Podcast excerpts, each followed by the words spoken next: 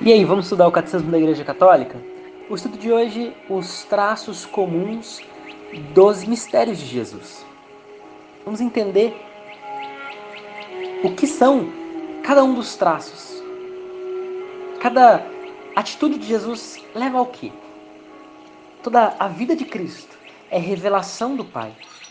Suas palavras e seus atos, seus silêncios e seus sofrimentos, sua maneira de ser e de falar, tudo isso é revelação do Pai. É por isso que o próprio Jesus, pela ação do Espírito Santo, pode dizer: Quem me viu tem visto o Pai. E o próprio Pai pode dizer a respeito de Jesus: Este é meu filho, o eleito, escutai-o. Se nós olharmos para cada um dos pontos, tendo o nosso Senhor se feito homem para cumprir a vontade do Pai, em cada uma dos cada um dos detalhes, dos mínimos traços de seus mistérios, nos manifestam o amor de Deus por nós.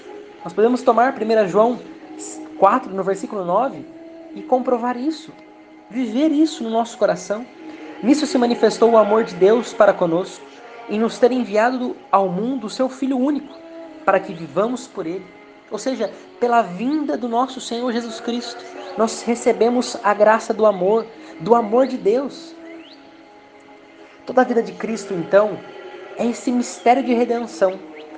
A redenção nos vem, antes de tudo, sim, pelo sangue, pelo sangue da cruz. Se nós tomarmos primeira em Efésios, no capítulo 1, versículo 7, nós vamos entender claramente isso. Vai nos dizer: Neste filho, pelo sangue, pelo seu sangue, temos a redenção, a remissão dos pecados, segundo as riquezas de sua graça, que derramou profusamente sobre nós em torrentes de sabedoria e de prudência. Então nós vemos que a redenção começa assim, antes de tudo pelo sangue, mas todo esse mistério de redenção vem além. Vem também pela vida de Cristo na sua encarnação.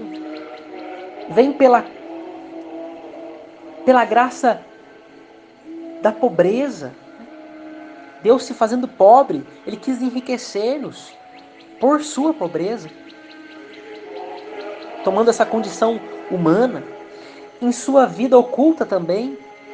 Nós vamos ver esse mistério da redenção, na sua submissão, na sua palavra que nos purifica, nas suas curas e exorcismos, pelo qual ele assumiu nossas dores e carregou nossas enfermidades, em sua ressurreição e também pela graça da justificação através dessa ressurreição. Tomemos Romanos 4, no versículo 25. Toda a vida de Cristo é mistério de recapitulação. Vamos entender isso.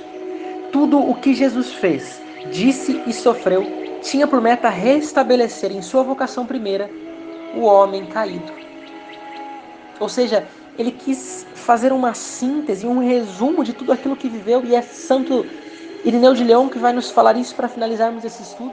Preste bem atenção sobre todos esses traços comuns, cada um desses pontos, mínimos detalhes desses mistérios de Jesus.